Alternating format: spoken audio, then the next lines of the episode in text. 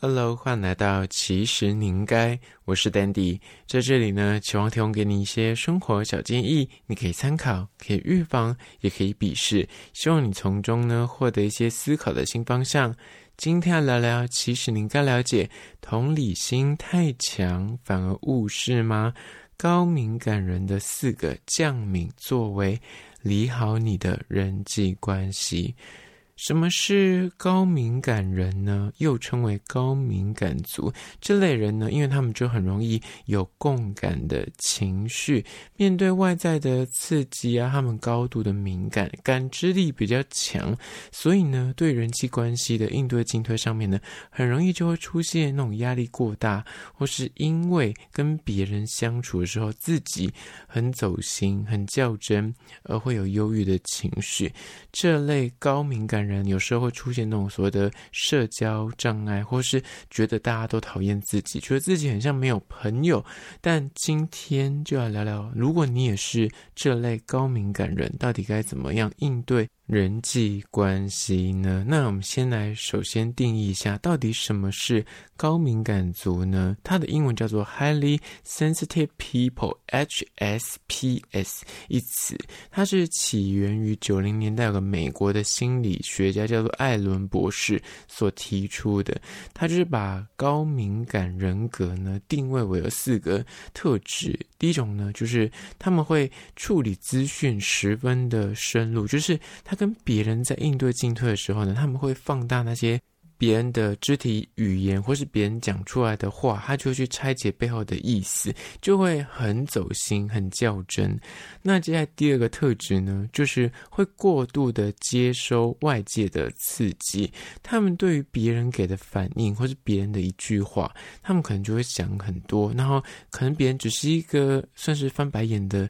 眼神，他可能就会觉得说，他是不是不喜欢我？他是不是觉得我讲话觉得他不认同？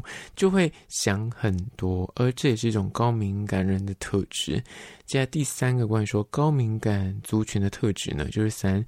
情绪反应跟同理心非常的强烈，所以他们可能看到别人难过，他就会跟着也很难过；听到别人很惨的故事，他就是会特别容易共感，觉得说：“天哪，你怎么会呃这么可怜？怎么会这么的凄惨？”那他就会同理心泛滥，导致他自己心情一整天也不好，或者是他就会帮你烦恼你的烦恼。所以呢，这也是就是高敏感族会有的一些特质。在第四个关于说高敏感族有的特质呢，就是对于那什么光线啊、气味啊、声音啊异常的敏感，就是他的感官就是非常的强，就是你感受得到那种什么光的感觉，就是睡觉很怕光啊，或者那个气味啊，你对气味非常的敏感，很痛恨什么烟味啊，或者是你对声音，就是那种吃东西咀嚼声，或是那种恐音症。上述的这些有可能都是高敏感族，他们因为特别敏感，所以特别的在意跟特别的留意，比起一般人来说。那讲完高敏感族的特质呢，我们就来回到今天的主题：高敏感人。到底该如何降敏呢？首先，第一点就是要放大自己的优点，然后修饰缺点。讲到这边呢，其实就是讲你自己对于敏感这件事情，你要去接受跟拥抱它。其实说实在的，高敏感大家也会把它认为是一种天生的特质，你也可以把它当成是一种天赋。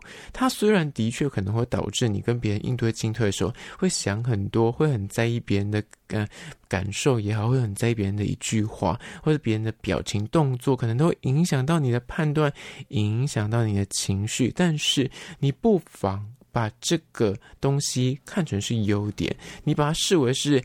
因我可以借由我就是特别容易去察言观色，我特别容易去同理别人。因为如此，你可能相对而言跟别人比较容易产生某一种连结，而那个连结可能是对比一般人比较难的，因为可能别人听别人的故事，跟别人互动的时候呢，很难去理解对方的感受。但是高敏感人相对而言比较容易去做到说，哎，我可以。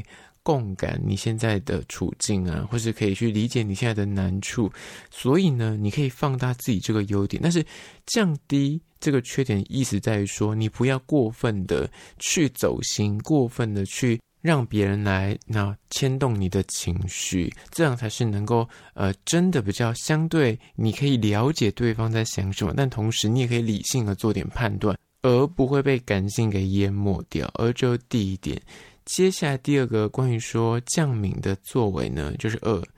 你要找到自己的天赋，还有天职。大家都说高敏感特质的人呢，其实你可以善用这个呃敏感。作为你的天赋，然后去找到你的天职，意思就是你可能其实因为你很容易观察，很容易去共感，很容易去同理别人，所以呢，你很适合去做一些协助他人的，像什么社工啊、咨询啊、什么心理相关的，或者是你可以做一些艺术的创作。你可能因为你特别容易去观察到别人的一些枝微末节的情绪，同理别人呃那的想法，所以你可以去编。剧啊，去写文章啊，做创作，因为你可以在这些创作艺术的领域里面去发挥你的这个长才。那更不用讲，如果你本身是一个很社恐的人，因为你就是很怕跟别人互动，很多人都说什么高敏感族很可能就会变成社恐，或者是。呃，人际关系会处得不好，原因在于说，因为太在意别人的一个眼神、一个动作，你就会觉得说，他是不是不喜欢我？他讲这句话是不是有可能是在讽刺我，或是贬低我？但其实可能对方是个粗枝大叶的人，他没有这个意思。但因为你过度敏感，而导致你呃，就是错误解读，或者是你就想太多。但是你可以呃，因为你自知你可能就是特别敏感，那你觉得？那做一些艺术创作，你只要一个人工作就好，或者你做一些自媒体啊，你做一些啊。自营的工作，你不需要有同事，不需要跟太多人呃打交道。那其实你就可以从你这个天赋去找到对应的天职，适合你的工作，适合你的职务。那其实这也是一种将敏的作为，你就是放大你的优点，然后降低有可能让这个高敏感影响到你呃的机会，所以就降低这个可能性，就是减少遇到一些会让你情绪被牵动的人。那这样子其实也是一种做法。接下来第三点，关于说降敏作为呢，就是三，与其纠结，不如直求对决。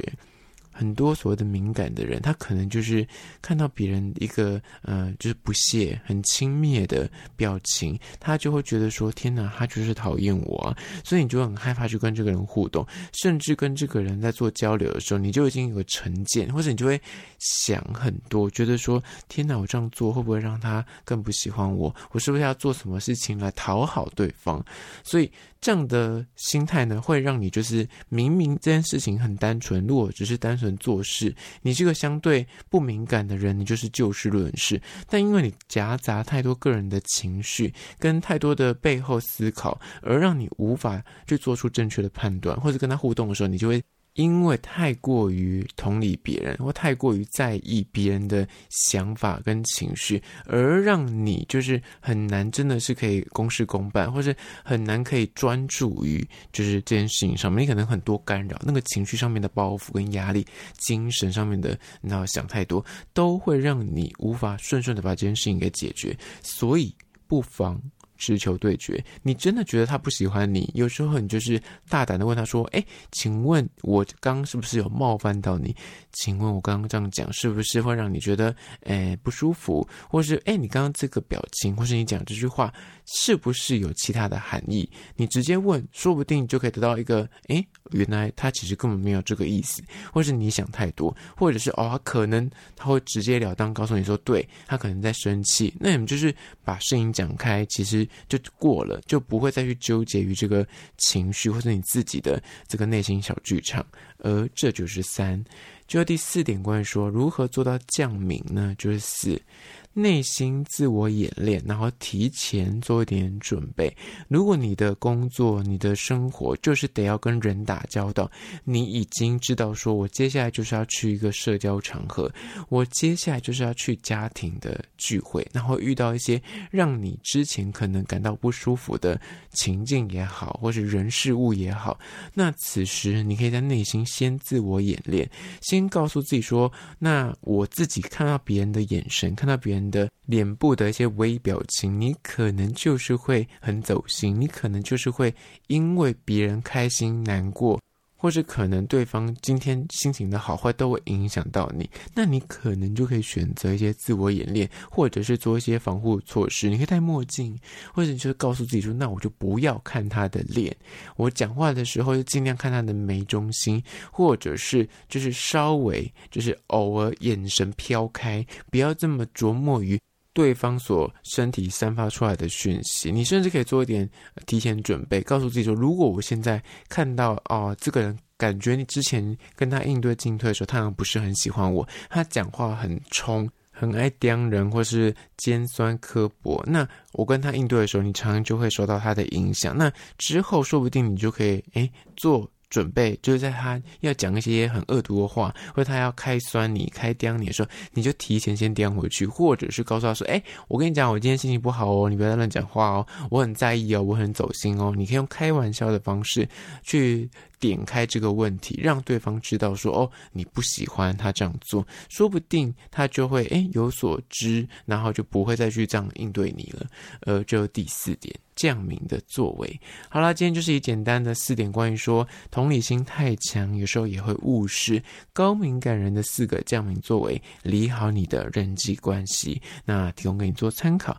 最后面呢，我要介绍一间位于香港的手摇咖啡厅。其实这间咖啡厅，我真的是那天。在呃香港的上环，我只是要去搭地铁经过。那我那天刚好突然还没喝咖啡，我想说我要找个咖啡来喝。我本来想说买个超商或是买个什么连锁的来喝一下，但我就是路过的时候看到一间叫做 Coty Coffee 酷迪咖啡。那我说，哎，这间。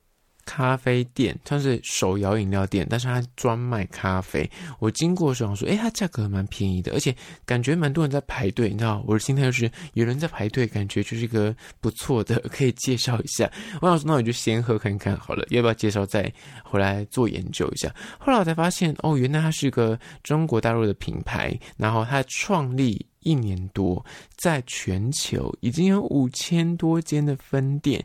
那日前插旗香港的上环，在街边。那我真的很幸运，我真的是路过，我真的只是路过，看到很多上班族在排队。那想说，我真的很想喝咖啡。那想说，诶，在排队看那个价格又非常的划算，想说那就喝喝看好了。我想说，咖啡是能够呃多难喝或多好喝，我也很好奇。但我后来查资料才发现说，它其实是中。中国大陆那边有一个很知名叫做瑞幸咖啡的前 CEO 创办人，他所创立的新品牌，所以很多人都称他说是瑞幸第二。他其实是这个前 CEO，后来就是离开了瑞幸，所以后来又自己开创叫做库迪咖啡。但是这个库迪咖啡呢，因为好喝，然后又平价，又很有创意。像他们家的主打是叫做五常米乳咖啡，还有什么生椰的拿铁，它就是椰奶的拿铁。那它像它那个五常米是什么酱香伤肝，米乳养胃作为广告口号。那我实际点他们家的拿铁来喝，我真的觉得。很便宜，而且真的不错喝。就是以它的价格来说，就性价比是高的。而且它的店面就是小小的一个，但是出餐速度蛮快的。如果本身喜欢喝拿铁的话，我觉得有经过可以去尝尝鲜。那今天叫做库迪咖啡，就再次推荐给你。相关的资讯呢，我拍影片放到 IG，其实你应该请大家去 IG 搜寻，其实你应该按赞追踪起来。我要先动多发很多有趣的即时新闻，还有梗图，所以你一定要追踪才看得到。好了，那只有今天的其实你应该，下次见哦。